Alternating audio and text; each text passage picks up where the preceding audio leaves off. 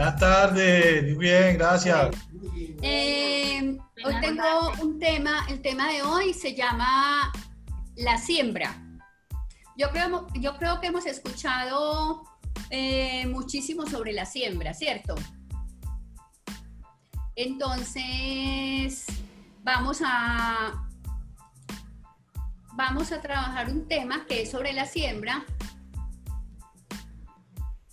pero no la siembra que siempre hemos mirado, que siempre hemos conocido, sino otro tipo de siembra.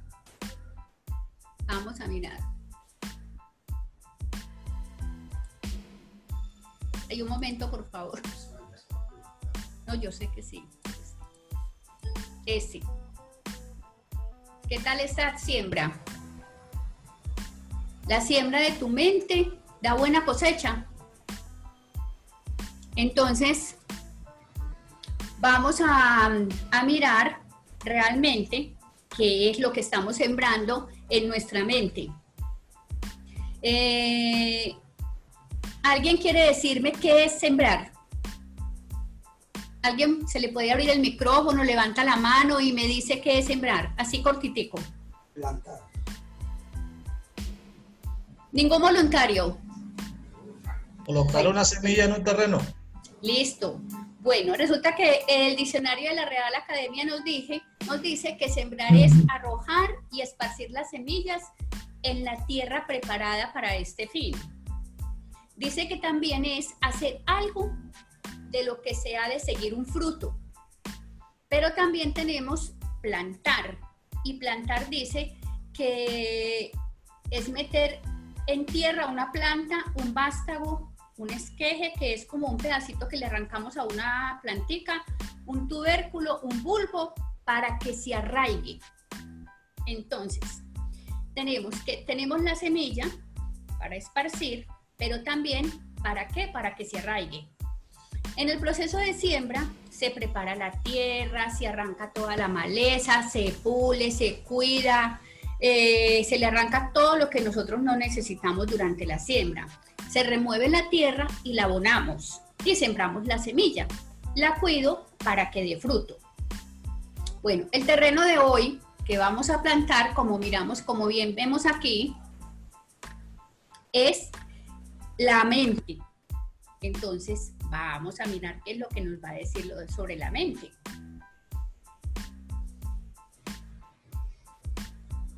Tenemos en Gálatas 6:7 nos dice, no se engañen a sí mismos, nadie puede engañar a Dios. Uno siempre recogerá lo que haya sembrado. Eso lo hemos escuchado cantidades, cantidades de veces. El que siembra para satisfacer los apetitos de su naturaleza pecaminosa, de ella cosechará, de ella cosechará destrucción. Pero quien planta lo que le agrada al Espíritu cosechará vida eterna del Espíritu. Entonces, eh, siendo así, vale la pena que nos hagamos esta pregunta. ¿Qué estamos sembrando en nuestra mente? ¿Qué semilla estamos plantando en nuestra mente? ¿Qué, qué pensamientos estamos sembrando en nuestra mente. Vamos a Romanos 8:6, dice, porque la mente puesta en la carne es muerte, pero la mente puesta en el espíritu es vida y paz. Entonces, espérate un momentico, que es que... Listo. Vamos a mirar entonces, estamos sembrando con, la mente puesta, ¿estamos sembrando para la carne o estamos sembrando para el espíritu? ¿Qué semilla es la que nosotros estamos poniendo en nuestra mente? Lo que sembremos, cosecharemos. Eh, los pensamientos que sembremos, de ellos cosecharemos. Su fruto será dulce o será amargo.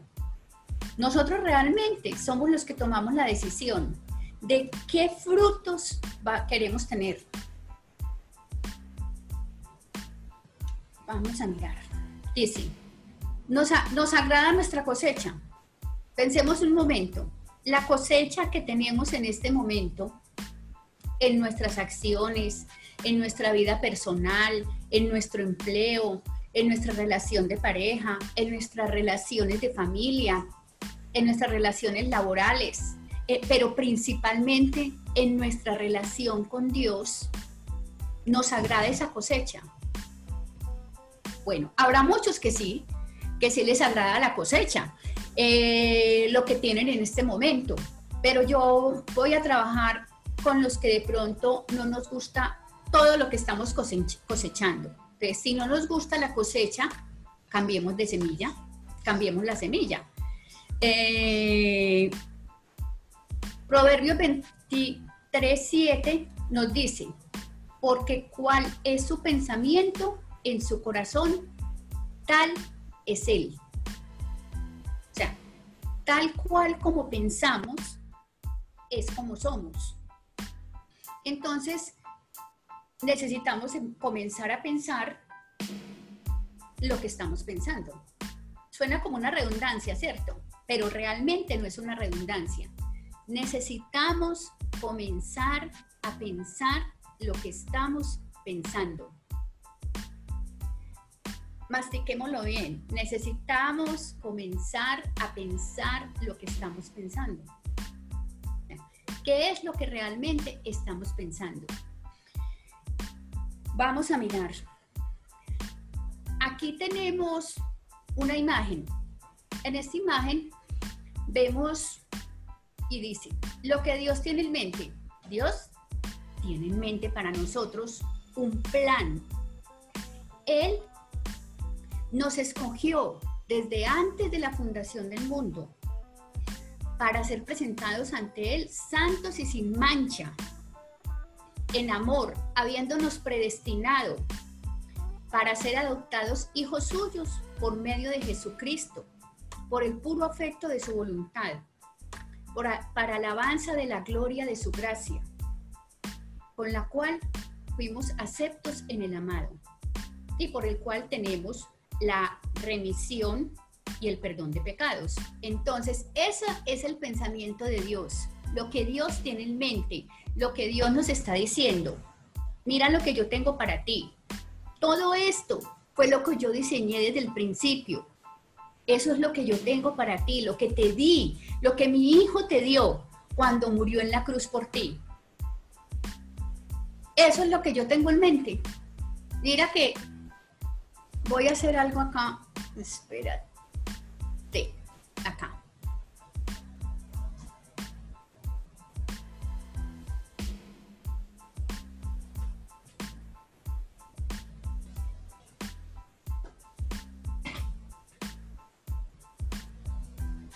Vamos a ver, aquí vemos,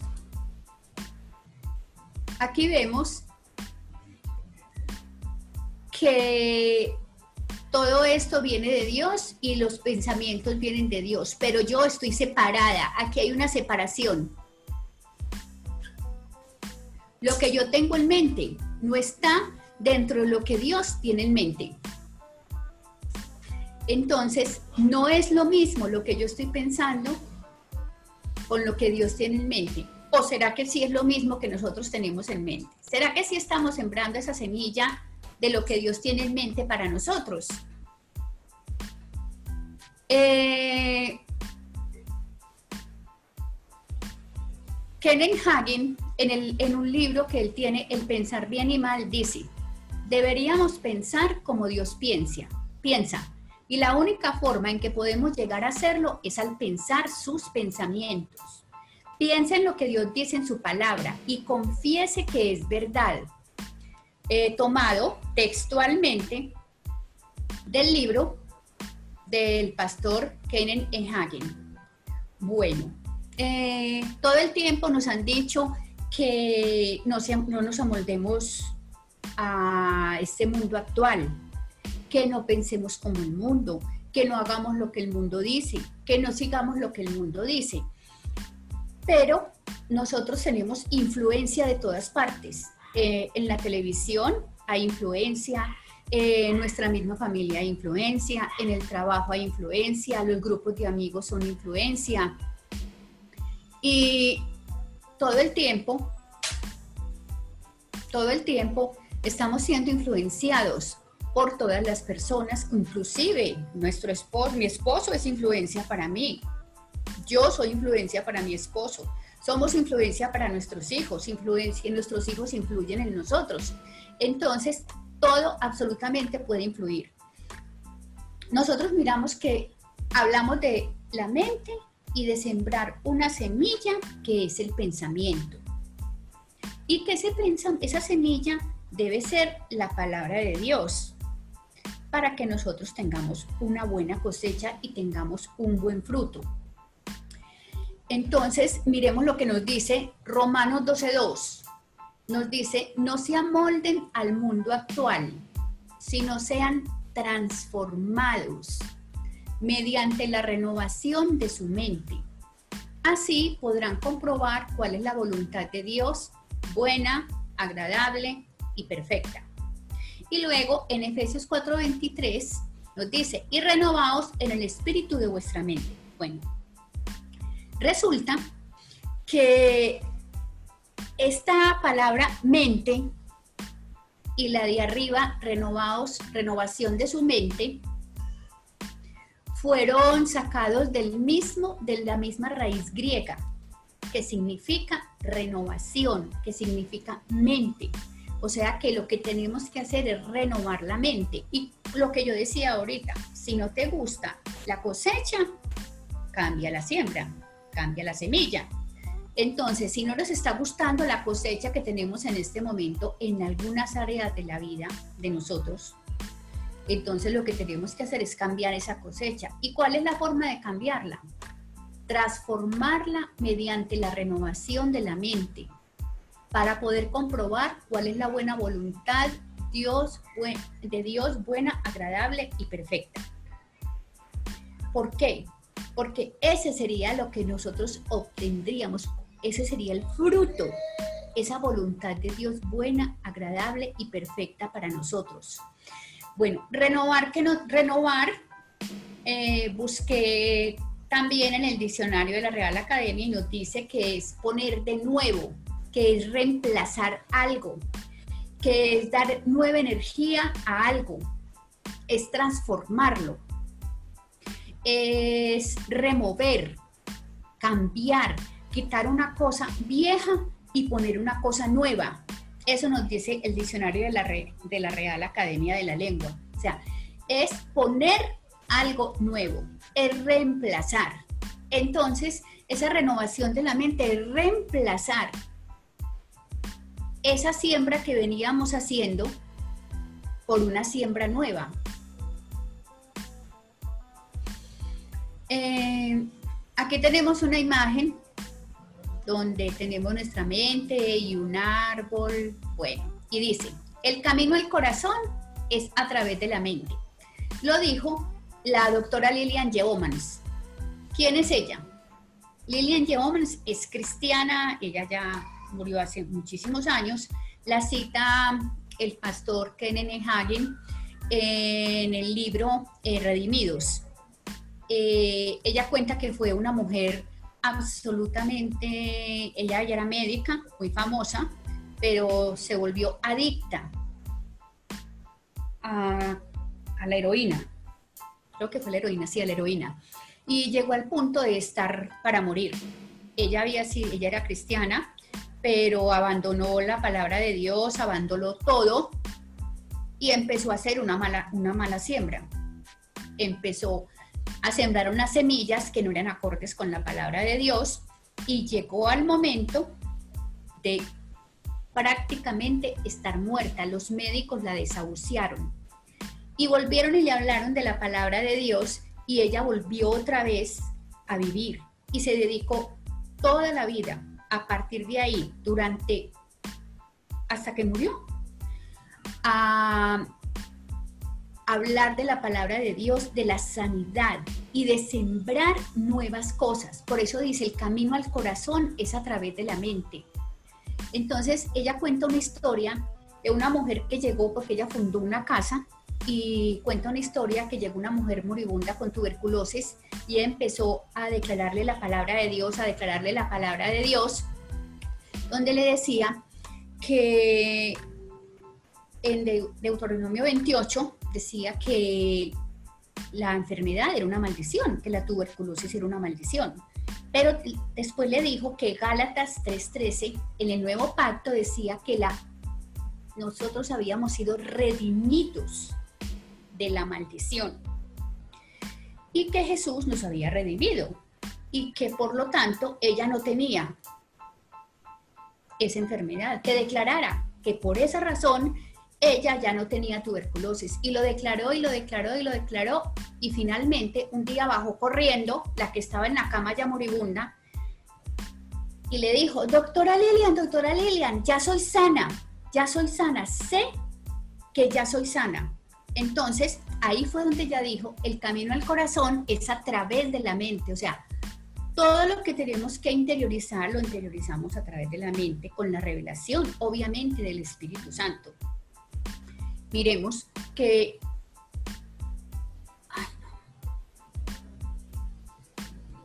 Entonces tenemos esta parte, ¿listo?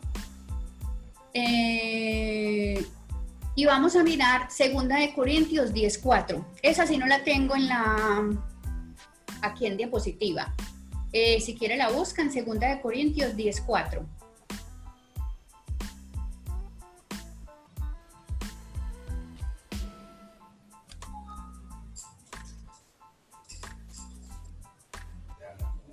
Bueno, dice, eh, porque las armas de nuestra milicia no son carnales, sino poderosas en Dios para la destrucción de fortalezas. Y el 5, derribando argumentos y toda altivez que se levanta contra el conocimiento de Dios y llevando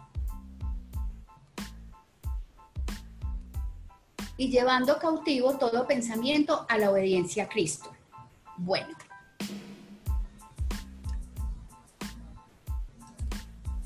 Ahora vamos a seguir ya mirando otra cosa. Eh, ¿Cómo sembrar una buena semilla? Buenos pensamientos en mi mente. Entonces, hay una frase, hay un psicólogo que habló de todo esto y dijo que siembra un pensamiento y cosecharás un deseo. En Colosenses 3.2 dice, piensen en las cosas del cielo. Ese es el primer punto. Para sembrar un pensamiento, para sembrar una buena cosecha. Piensen en las cosas del cielo, no en las de la tierra.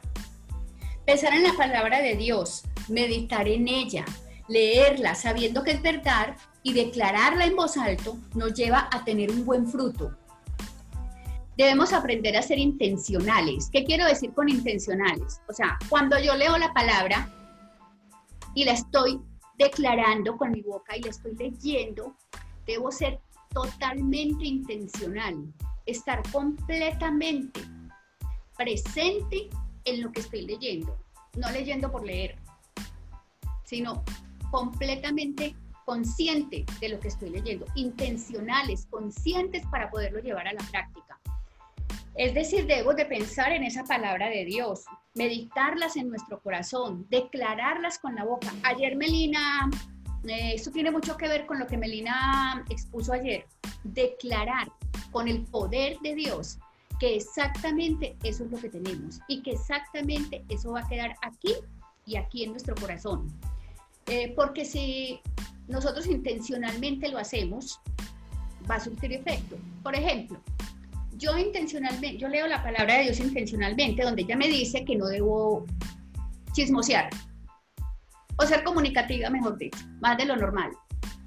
Y yo propongo en mi corazón e intencionalmente me comprometo conmigo misma y con Dios al no hacerlo. Cuando yo llegue a un grupo de personas y se presente esta situación, yo ya tengo una intencionalidad y es de no hacerlo yo lo puedo hacer. Pero no podemos dejar que no sea intencional porque entonces vamos a llegar a alguna parte y vamos a llegar desprevenidos y probablemente vamos a caer en eso. Entonces hay que ser intencional, tener toda la intención cuando leemos la palabra de Dios. Eh, ella nos prepara para las asechanzas del enemigo.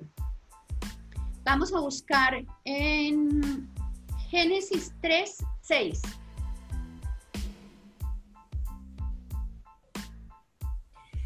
Y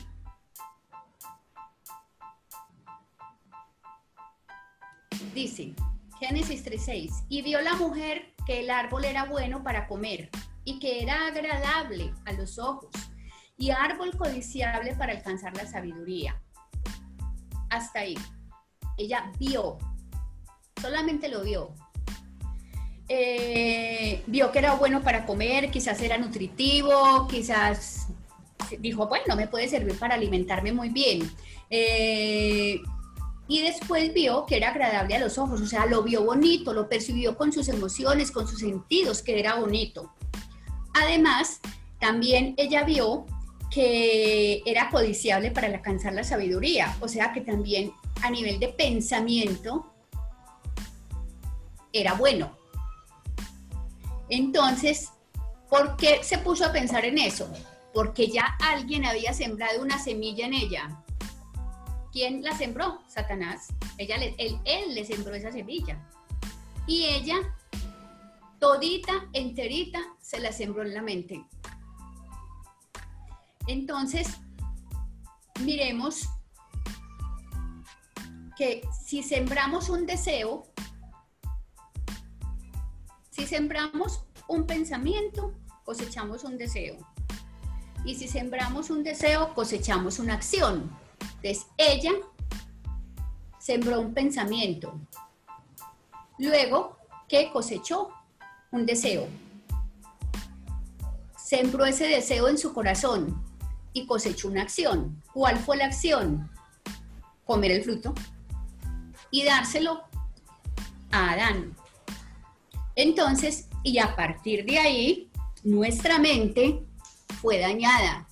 A partir de ahí, las siembras de la mente no podían ser la palabra de Dios, porque habíamos sido dañados y porque no la íbamos a entender, porque íbamos a estar en contra de ella.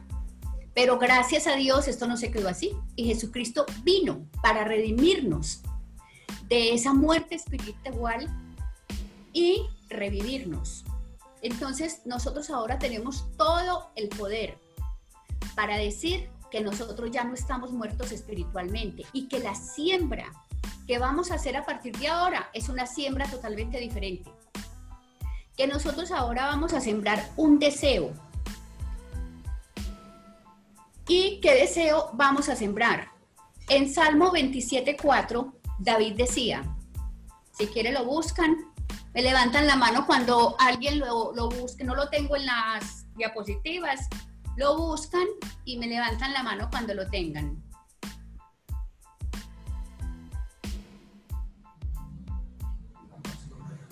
Ah, bueno, listo. Una cosa he demandado a Jehová. Esta buscaré.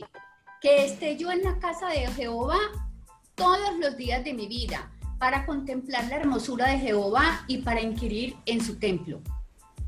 Entonces, ese es un deseo que tenía David. Y efectivamente Dios dijo de él que era un hombre conforme al corazón de él.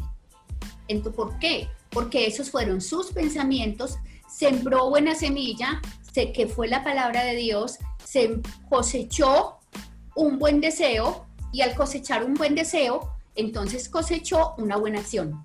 Hizo la voluntad de Dios. El Salmos 1, 2 nos dice, sino que en la ley de Jehová está su delicia, y en su ley medita de día y de noche. Entonces, es la meditación de su palabra la que nos hace que sembremos una buena semilla. Bueno, tenemos un... Yo me había saltado el segundo punto, ¿cierto? El primer punto habíamos dicho que era piensen en las cosas del cielo, no en las de la tierra. Me, me salté otro. Eh, ah, ya lo expliqué. Eh, el segundo punto, ya lo habíamos hablado, no se amolden al mundo actual, sino sean transformados mediante la renovación de la mente, o sea, la renovación de la mente es el segundo punto. Y el tercer punto es despojémonos del lastre que nos estorba, en especial del pecado que nos asedia, que está en Hebreos 12.1. Entonces, aquí la frase es, siembra una acción y cosecharás un hábito. Lastre quiere decir peso, algo que nos estorba, que no nos impide, que nos impide a nosotros avanzar, que no nos deja. A mí me pareció muy bonito algo que yo veía, que era como otra traducción la decía rémora. La rémora es un pez se pega a, a, los peces más grandes para que estos la transporten y para que estos la puedan y se alimentan de él. Entonces, eh, pero cuando una ballena o un delfín tienen demasiadas rémoras pegadas, esto les impide que no naden bien. Y eso nos pasa a nosotros. Cuando nosotros traemos lastres, cosas del pasado, cosas que no queremos soltar, porque sembramos malas, hicimos malas siembras en nuestra mente, porque nos quedamos con esas semillas. Entonces, si nosotros sembramos una semilla, cosechamos mal, volvemos y sembramos la misma semilla y volvemos y cosechamos mal y seguimos resembrando la misma semilla y seguimos cosechando mal, es imposible que cambiemos y es imposible que salgamos del estado donde estamos. Entonces, sería todas entonces, eh, dice, eh, removamos, el terreno de nuestra mente cuando tenemos todos esos lastres que estamos arrastrando en la vida. Eh, despejemos ese terreno de todo obstáculo, limpiémoslo y avancemos. En Isaías 43, 18, 19 de la nueva versión internacional nos dice, olviden, 18, 19, olviden las cosas de antaño, ya no vivan del pasado. Mi esposo había hablado de eso cuando él le tocó la enseñanza. Voy a hacer algo nuevo y está sucediendo. No se dan cuenta. Estoy abriendo un camino en el desierto y ríos en lugares desolados. No se dan cuenta. Señálenme, no se dan cuenta que Dios está haciendo cosas nuevas. Exactamente, Dios está haciendo cosas nuevas. Solo que si nos quedamos sembrando lo que no, y resembrando y resembrando esa semilla que no dio el fruto que deseábamos, esto no va a poder pasar. Dice, en el 9, en, bueno, Lucas 9:62 nos dice, Jesús les dijo, no se puede pertenecer al reino de Dios y hacer lo mismo que hace un mal campesino al que se pone a arar el terreno y vuelve la vista atrás. Los surcos le salen torcidos. Entonces, ahí es donde nos tenemos que limpiar de todo eso para poder hacer una buena siembra, que los surcos nos salgan derechos y tengamos los pensamientos correctos conforme a la palabra de Dios. Bueno, vamos para el cuarto punto. ¿Cuál es el cuarto punto de sembrar bien? Que todos alcancemos tal unidad en nuestra fe y conocimiento del Hijo de Dios. Que seamos maduros en el Señor, es decir, hasta que lleguemos a la plena y completa medida de Cristo. Y ahí es donde viene la frase, siembra un carácter y cosecharás un destino. ya habíamos sembrado atrás una acción, y cosecharemos un hábito. Aquí también, aquí se tiene que, aquí sembraríamos, perdón, sembraríamos un hábito y sembrando un hábito o un carácter, cosecharemos un destino. ¿Cuál es el destino que nosotros tenemos? Llegar a la presencia de Dios. ¿Para qué nos creó Él? Para alabarlo, para glorificarlo. Y adicionalmente nos dijo que fuimos escogidos antes de la fundación del mundo para ser presentados ante Él santos y sin mancha. ¿Cómo queremos llegar con ese vestido de novia blanco? Entonces tenemos que despojarnos de todo y llegar allá, bueno. Eh, vamos, voy a volver a, a poner las diapositivas ya tenemos, voy para el quinto punto, antes de poner las diapositivas. El quinto punto dice que daremos mucho fruto. Hay que dar fruto, porque ya renovamos la mente, ya sembramos y renovamos nuestra mente con la palabra de Dios. Entonces, ahora qué tenemos que hacer? Dar mucho fruto, dar fruto. Entonces, vamos a Juan 15, 5. Este sí quiero que lo lean, que lo leamos todos.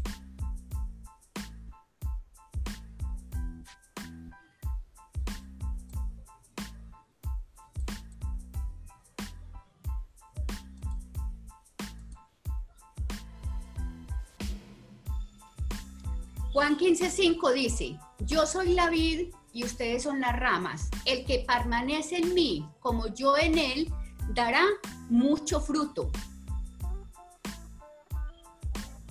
Separados de mí, no pueden ustedes hacer nada.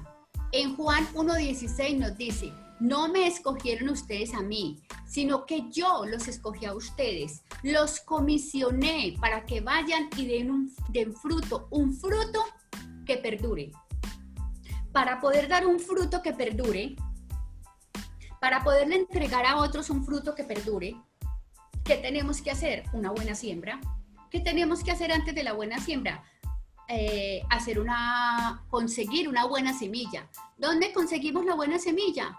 En el libro perfecto y en el libro de la verdad, que es la Biblia, en la palabra de Dios. Entonces, tenemos todo para hacer una buena cosecha, para hacer una buena siembra, para hacer una buena cosecha y dar fruto que perdure, fruto abundante que perdure, para que podamos dar a otros ese fruto perdurable, que es la palabra de Dios, que es todo el reino de Dios.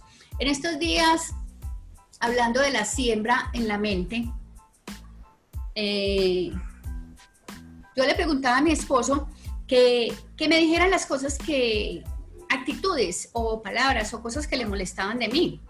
Y entre, entre las que me dijo, me dijo que le molestaba cuando yo decía, eh, es que yo sí soy boba. Entonces eso es un vicio que yo tengo, que a veces digo, por ejemplo, yo me equivoco en el día, ah, es que yo sí soy boba, eh, pero es que para eso sí no hay nada. Que esa es una frase que decimos mucho, es que para eso sí no hay nada, para la boda no han inventado nada. Esa es una mala siembra, una pésima siembra, esa es una semilla pésima, porque está contradiciendo lo que la palabra de Dios dijo de mí, que yo soy hechura suya en Cristo Jesús para buenas obras que Dios preparó de antemano para que anduviese en ellas. Entonces estaría haciendo una mala, sembrando una semilla que no es de Dios y estaría en oposición a lo que la palabra de Dios dice. Ahora miremos lo que habíamos visto ahora, pero ya aplicado como a lo de la palabra de Dios. Dice, siembra un pensamiento sano, cosecha un acto sano. Siembra un acto sano, cosecha un hábito sano. Siembra un hábito sano, cosecha un estilo de vida sano. Siembra un estilo de vida sano, cosecha un destino santo. Entonces, eso es lo que Dios espera de nosotros, un destino santo porque nosotros fuimos escogidos en Dios para eso. Entonces aquí tenemos una figurita. En esta figurita vemos, dice, lo que Dios piensa, es todo esto.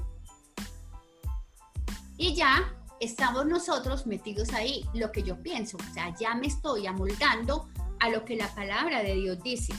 No como los teníamos ahora, era lo que Dios tiene en mente por un lado, lo que yo tengo en mente por otro lado. No, ahora tenemos es lo que Dios piensa, lo que yo pienso y lo que yo pienso es lo que Dios piensa. Por consiguiente, yo tengo que tener una, un buen fruto. Voy a dar buen fruto. Entonces, pues esto es como lo que yo tenía para hoy, para darles. Eh, lo que Dios puso en mi corazón, sobre el pensamiento, sobre el sembrar esas semillas de pensamiento buenas. Eh, bueno, ya, eso, es lo que tenía. Eh, me sentí muy honrada que el pastor me haya eh, escogido para esto. Realmente lo que, lo que decimos siempre todos los que predicamos, los primeros ministrados cuando nosotros empezamos a trabajar un tema conforme a la voluntad de Dios, somos nosotros. Y la verdad que esto me ha ministrado demasiado, me ha abierto demasiado los ojos y el objetivo es practicar hasta que se convierta en un hábito, en un hábito siempre sembrar semillas positivas, semillas de la palabra de Dios, declararlas y creerlas en mi corazón. Eh, si alguien quiere las diapositivas o algo, pues yo las puedo, se las me dicen y yo se las puedo enviar. Ya tengo todo listo. Mm, bueno, me alegra mucho que hayan estado con nosotros, que me hayan escuchado, que hayan asistido a la reunión, que Dios los siga bendiciendo y declaremos siempre que todo lo podemos en Cristo Jesús y que nosotros tenemos la mente de Cristo y no vamos a meterle a la mente de Cristo la basura que el mundo nos quiere meter. Ni se la vamos a ni le vamos a aportar semillas de basura a los que nos escuchan.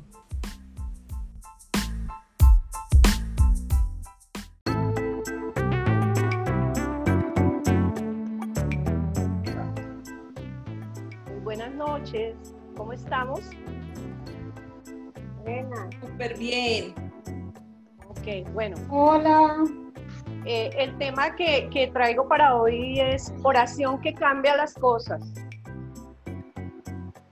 ¿A cuánto les gusta orar? Amén. Amén. Dios, Gloria a Dios. Amén. Y quiero que vayamos a, a Jeremías Amén. 33, 3.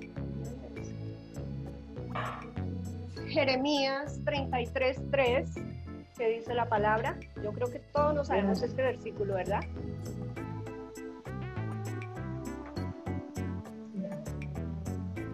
Aquí en este, en este versículo encontramos una promesa poderosa. Ya me faltan nada más esos dos.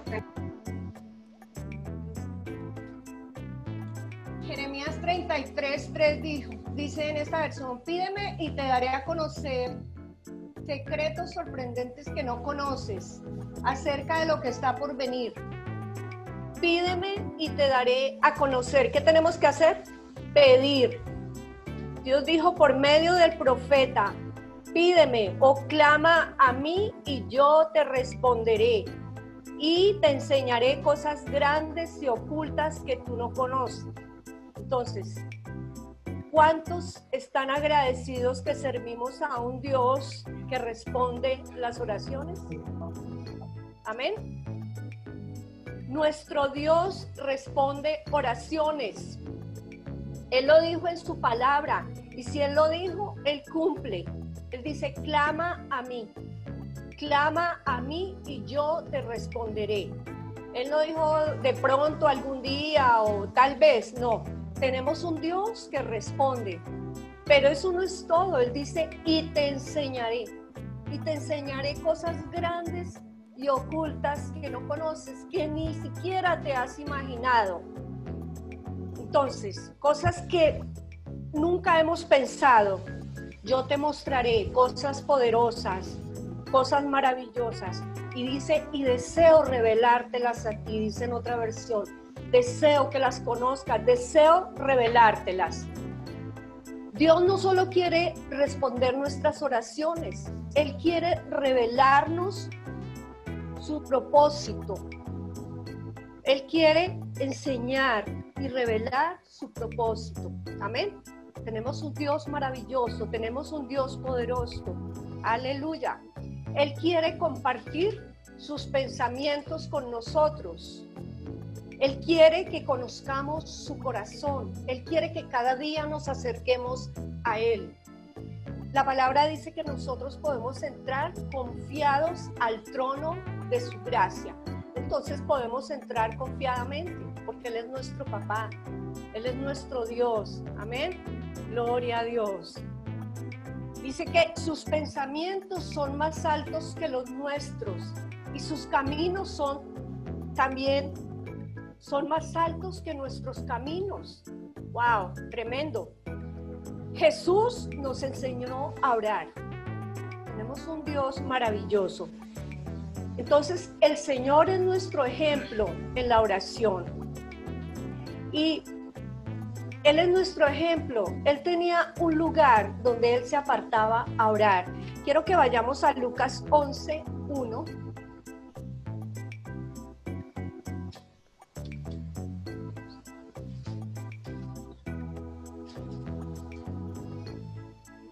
Dice, una vez Jesús estaba orando en cierto lugar y cuando terminó, uno de sus discípulos se le acercó y le dijo, Señor, enséñanos a orar, así como Juan les enseñó a sus discípulos. Aquí vemos que Jesús tenía una relación con su Padre, con su Padre. Y si Él lo hacía, pues nosotros también lo podemos hacer, nosotros debemos hacerlo. Él es nuestro ejemplo. También somos Recuerda que somos llamados a orar y a seguir sus pasos, porque Él es nuestro ejemplo. Él nos enseñó por su ejemplo. Jesús fue una persona de oración. Él tenía un lugar donde Él se apartaba a orar. Amén. Y los discípulos reconocían que Él tenía una relación con su Padre y que él tenía una vida de oración. Él tenía una vida de oración de Jesús, una vida entre la vida de oración de Jesús y su ministerio de milagros. Era tremendo el ministerio de Jesús. Ahora, ellos no, eh, los, discípulos no, los discípulos no le dijeron a él, Señor, enséñanos a orar milagros. Los discípulos le dijeron, Señor, enséñanos a orar enséñanos a orar. Muchas veces nosotros tenemos que decirle, Señor, enséñanos. Ellos vieron cómo Jesús ascendió al monte y oró. Ellos veían todo eso y de manera constante Jesús lo hacía. Él oraba. Y cuando él descendió de la montaña, podemos ver que dice que les habló con poder y autoridad. Cuando nosotros entramos al lugar santísimo, cuando nosotros oramos, vamos a salir con poder y con autoridad. Amén. Entonces nosotros como hijos estamos llamados a orar. Estamos llamados a orar. Jesús les dijo, y cuando oren, digan. Jesús dijo, cuando oren, hablen. Cuando oren, no solo piensen, sino hablen. Cuando nosotros oramos necesitamos abrir nuestra boca. Cada mañana abra su boca. Diga algo. Cuando oramos nuestra, cuando nosotros oramos nuestras palabras cargan autoridad y poder. Wow. Necesitamos orar, necesitamos hablar. Nosotros tenemos autoridad y Jesús quiere que usted y yo oremos que tengamos una vida de oración, que tengamos una relación. Eso es lo que Dios quiere. Amén. Jesús estaba alegre cuando el discípulo le dijo, Señor, enséñanos a orar. Él está alegre cuando Él ve un corazón hambriento. Él está muy alegre. Amén. Jesús enseñaba a medida que estas personas estaban dispuestas, porque sabemos que Él no echa las perlas a los cerdos. Cuando nosotros tenemos un corazón hambriento, cuando deseamos estar en su presencia, nosotros podemos aprender cosas grandes, podemos experimentar nuestra vida de oración, aprender cosas maravillosas. Y cuando nosotros estamos en nuestra vida de oración, eh, podemos, Él nos va a revelar muchas cosas, muchos secretos, cosas grandes y poderosas que ni siquiera nos habíamos imaginado. Cuando nosotros vamos a su presencia, podemos ir a su presencia y vamos a, a recibir revelación de la palabra. Amén. Entonces Jesús dijo, cuando oren, digan, Padre nuestro que estás en los cielos, santificado sea tu nombre. Jesús nos introduce al Padre. Cuando Él resucitó de entre los muertos, Él dijo, voy a mi Padre. Wow, somos hijos de Dios. Somos hijos de Dios a causa de lo que Jesús hizo allí en la cruz. del Calvario. Amén. Y nuestro espíritu cada día clama, Abba Padre.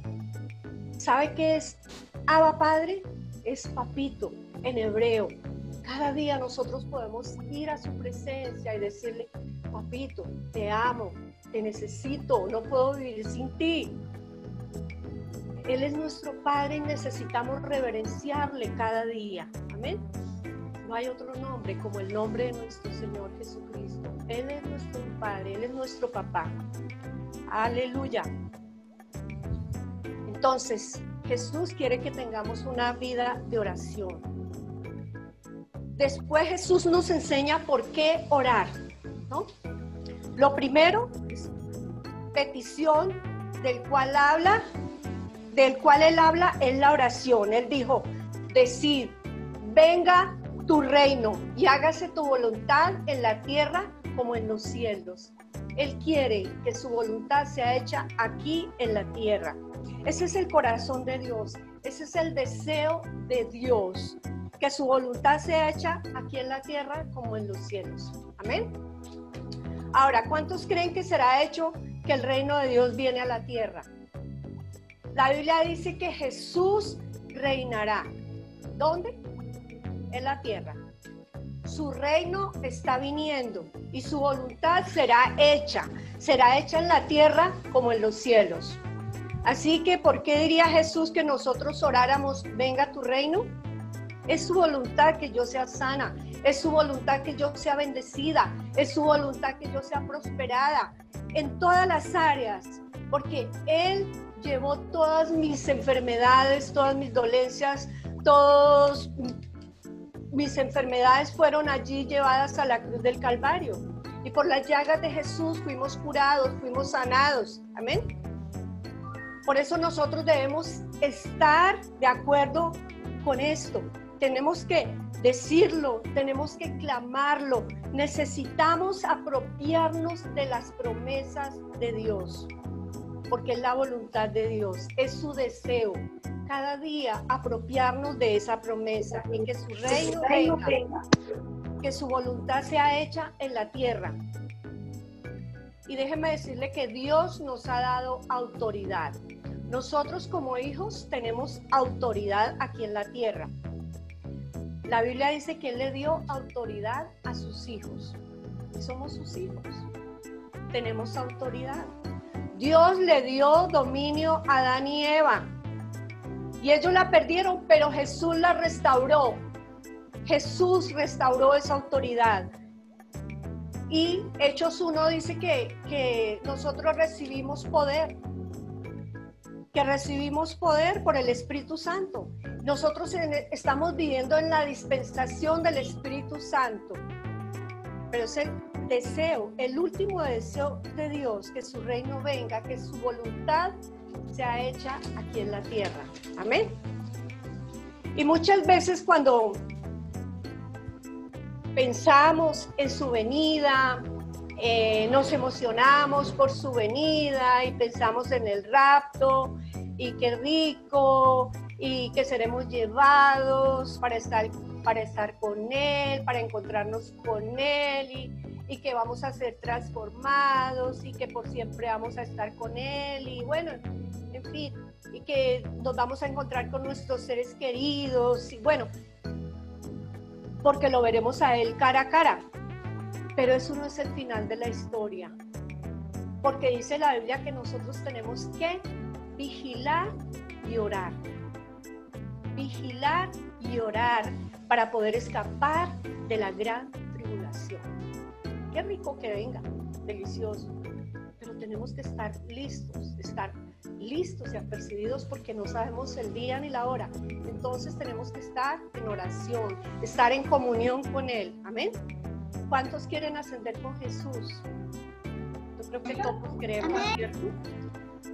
Necesitamos orar como Jesús nos enseñó. Venga tu reino y que tu reino, tu dominio, venga y sea hecho ahora mismo. Y cuando nosotros hacemos esto, estamos orando la promesa de Dios. Necesitamos orar lo que Él dijo. recuerde que nosotros tenemos autoridad aquí en la tierra. Tenemos que tomar autoridad. Él ha delegado autoridad. Él ha delegado autoridad en la tierra a sus hijos, a nosotros que somos sus hijos. Quiero leer algo que dijo John Wesley, el fundador de la iglesia metodista. Él dijo esto, parece que Dios es limitado en nuestra vida de oración, que Él no puede hacer nada por la humanidad, excepto o a no ser que alguien se lo pida. ¡Wow! Tremendo. ¿Sabes? Él nos necesita para que nosotros oremos. La palabra oración se encuentra más de 100 veces en el Nuevo Testamento. Se encuentra más de 100 veces. Por eso dice, clama a mí y yo te responderé. Yo quiero que usted recuerde este versículo hoy, mañana, la siguiente semana, el siguiente mes. Y siempre recuerde este versículo, que Él quiere que nosotros oremos, que Él quiere que nosotros nos acerquemos a Él, que clamemos a Él y Él nos va a enseñar cosas, cosas maravillosas. Y hay momentos, hay momentos cuando vienen crisis y nos llevan de rodillas, pero no debe ser solo cuando vienen esas dificultades. Siempre debemos tener una vida de oración. Y ustedes, eh, yo creo que todos ustedes conocen la, la historia de Ana allí en Primera de Samuel. Pues no la vamos a leer porque yo quiero que ustedes la lean allá en su casa. Eso está en Primera de Samuel. Ya en el capítulo 1 y capítulo 2 de Samuel.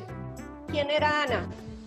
Ella era una mujer, ella estaba atribulada, muy desanimada porque esta mujer no podía tener hijos. Eh, y en su cultura era una vergüenza no tener hijos. Así que esta mujer fue de rodillas a Dios en su iglesia y dice que ella oró y lloró porque estaba abrumada, estaba triste. Y ella llegó allí a la presencia de Dios y derramó su corazón, Señor, dame un hijo. Señor, dame un, hijo. Yo creo que ella le decía, Señor, dame un hijo o me muero. La escritura dice que el vientre seco es como tierra seca, es sequía, es carente de agua. Eso es un vientre seco.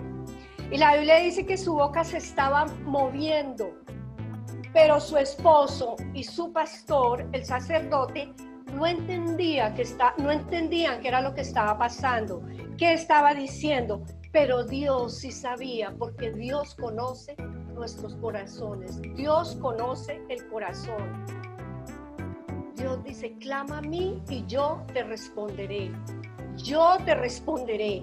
Pero la promesa no se detuvo ahí porque Él es un Dios que responde oraciones. Y hay momentos cuando nosotros derramamos nuestro corazón y estamos orando por muchos, por mucho más que nuestra necesidad. Estamos orando por mucho más. Así como el Espíritu Santo ayudó a Ana, hoy nos puede ayudar a nosotros. Y déjeme decirle, Dios responde oraciones. Y cuando nosotros estamos orando por cosas grandes y poderosas, que ni siquiera nosotros nos imaginamos, Él va a responder esas oraciones. Ella no sabía que su hijo Samuel sería un gran hombre, que sería el profeta, que estaba destinado para cosas grandes en la tierra. Pero él, él utilizó la oración de esta mujer para dar a luz algo mucho más grande que solo un bebé, que solo un hijo. Dio a luz a la voluntad perfecta del Dios poderoso. Dio luz a la voluntad del plan de Dios. Y cuando nosotros estamos orando por mucho más que nuestras necesidades, estamos orando, wow, por, por el plan perfecto de Dios. Entonces yo los estoy retando hoy a orar con propósitos, por el propósito de Dios. Y cuando nosotros oramos, con propósito estamos orando por cosas que ni aún conocemos, cosas que no sabemos. Romanos 8:26 dice que nosotros no sabemos pedir como conviene, pero el Espíritu intercede por nosotros con gemidos indecibles. Amén. Y estaba leyendo el testimonio de, de una misionera eh, ella estaba eh, en otro país, no sé, como en, en, en Australia o en Nueva Zelanda, pero sus papás vivían en Estados Unidos en una granja, en una finca. Y ella eh, en este tiempo pues no, no, era muy fácil la comunicación. Y el papá un día se levantó a ordeñar sus vacas y cuentan el testimonio que él llegó allí a, a, donde estaban las vacas, allí al corral, a ordeñar, y él sintió una cosa en su corazón y, dice que él no, no, no, no, él no pudo estar tranquilo, sintió como cuando uno dice, wow, tengo una corazonada. Dice que él dejó sus vasijas, sus recipientes, fue y se arrodilló y se puso a orar. Dice que eran las 6 de la mañana, le dieron las 6, las 7, las 8, las 9, hasta las 2 de la tarde. Él no se pudo levantar porque él no sentía paz, estaba allí derramando su corazón, Señor, yo no sé, pero hay algo, y, que él no se podía levantar. Dice que a las 2 de la tarde, cuando él se levantó, sintió paz.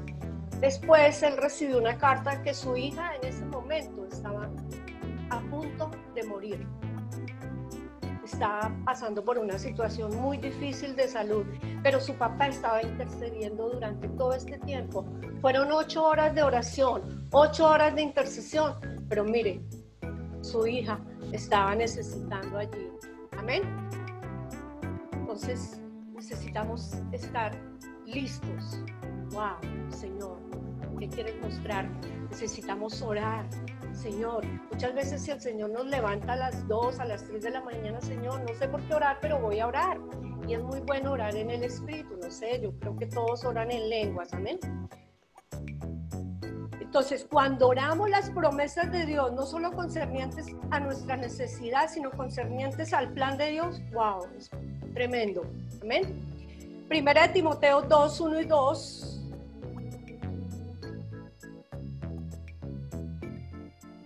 Primera de Timoteo, recuerda que aquí el Señor nos está, aquí dice que nos está exhortando. Uno y dos. En primer, lugar te ruego que ores por todos los seres humanos. Pídele a Dios que los ayude, intercede en su favor y da gracias por ello Ora de ese modo porque los por los reyes y por todos los que estén en autoridad para que podamos tener una vida pacífica y tranquila, caracterizada por la devoción a Dios y la dignidad. Aquí el apóstol Pablo dice, exhorto ante todo. Exhorto a los creyentes a poner en primer lugar, no en segundo ni en tercer lugar exhorto, ante todo, rogativas, súplicas, oraciones y peticiones, acciones de gracias. Y esto se debe hacer por todos los hombres y por aquellos que están en autoridad. Nosotros necesitamos orar por nuestro presidente, por nuestro alcalde, por los gobernadores, por todas aquellas, por, eh, por las fuerzas militares, por la policía, por el ejército, por, por los fiscales, por todos nosotros estamos orando, ¿no? Tenemos que orar. Dice, ante todo, hay que poner en primer lugar. Amén. Esto lo debemos hacer porque nosotros somos intercesores. Entonces Dios nos está llamando a orar. Efesios 5:30 dice que Cristo es la cabeza y nosotros somos el cuerpo. Y la cabeza y el cuerpo son uno. Entonces nosotros somos uno, somos uno con Él. Nosotros debemos identificarnos con aquel por quien intercedemos. Jesús se identificó con María y Marta en la tumba de Lázaro. Ellas estaban gimiendo y llorando y el Señor gimió en su interior y lloró. nosotros debemos identificarnos. Romanos 12:15 también dice que nosotros debemos identificarnos con los demás. Dice que gozaos con los que se gozan y llorad con los que lloran. Debemos identificarnos con aquellas personas. Entonces Jesucristo es nuestro ejemplo como el gran intercesor. Por medio del amor y la compasión nosotros nos identificamos con aquellos por quien amamos. La comunión es muy importante para poder ir, al cielo. Efesios 1, 17 al 19. Efesios 1. Recuerden que la comunión es muy importante si queremos ir al cielo. 1, 17 al 19. En esta versión que dice. Y le pido a Dios, el glorioso Padre, nuestro Señor Jesucristo, que les dé sabiduría espiritual y percepción para que crezcan en el conocimiento de Dios.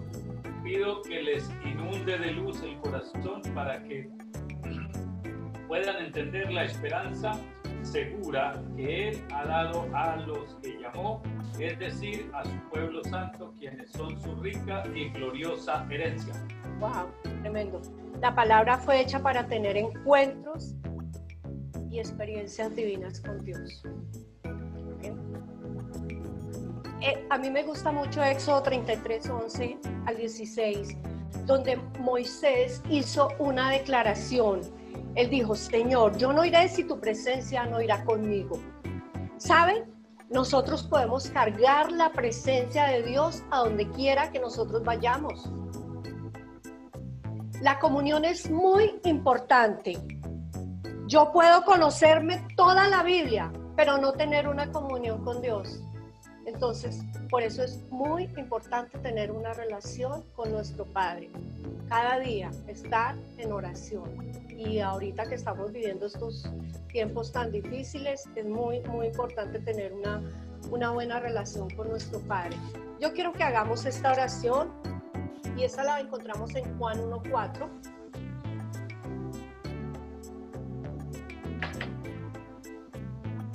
Todo la vamos a repetir y es muy bueno que, que, que constantemente la estemos haciendo.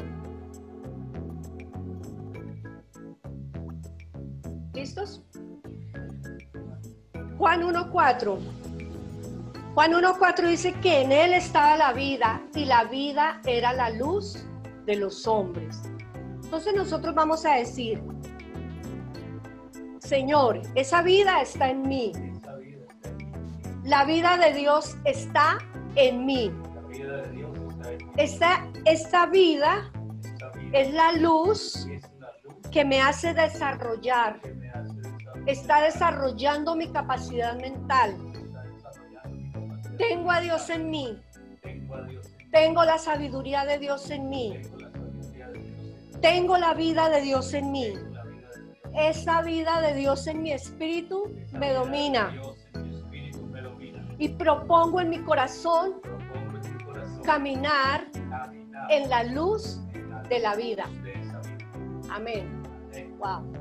Gloria a Dios. Pues tenemos que ser intercesores. Amén. Gloria a Dios. Y, y tenemos también, tengo, eh, nosotros podemos hacer las oraciones que las encontramos allí en Efesios, Efesios 1.15 para estar orando por, por aquellas personas, por nuestras familias, por aquellos que están alejados de, Dios, por aquellos que, que no conocen también. Podemos eh, eh, hacer la oración Efesios 1.15, Colosenses 1.9 al 11. Nosotros podemos orar por aquellas personas para que Dios les dé espíritu de sabiduría y revelación en el conocimiento de su palabra. Esto lo encontramos en Efesios 1.15 y también en Efesios 3.14 al 23. Revelación en el conocimiento de su palabra para que ellos puedan ver las riquezas que tienen en Cristo Jesús, que conozcan la herencia y el futuro que Dios tiene para ellos, que crezcan en conocimiento y entendimiento, que entiendan quiénes son en Cristo, qué tienen y qué les pertenece, para que ellos puedan llevar una vida pura, intachable. Amén. Que ellos sean fortalecidos en el poder de Dios, para que ellos maduren y para que Satanás no los distraiga. Nosotros podemos orar por estas personas, por los hijos, por familia, por aquellos que están alejados. Yo normalmente hago esta oración, yo digo, Señor, eh, que ellos estén con las personas correctas en el lugar correcto, haciendo lo correcto. Y, yo sé, porque yo eh, eh, tengo testimonio, que eso funciona. Estas oraciones funcionan. Bueno, entonces esta era la palabra que tenía para hoy y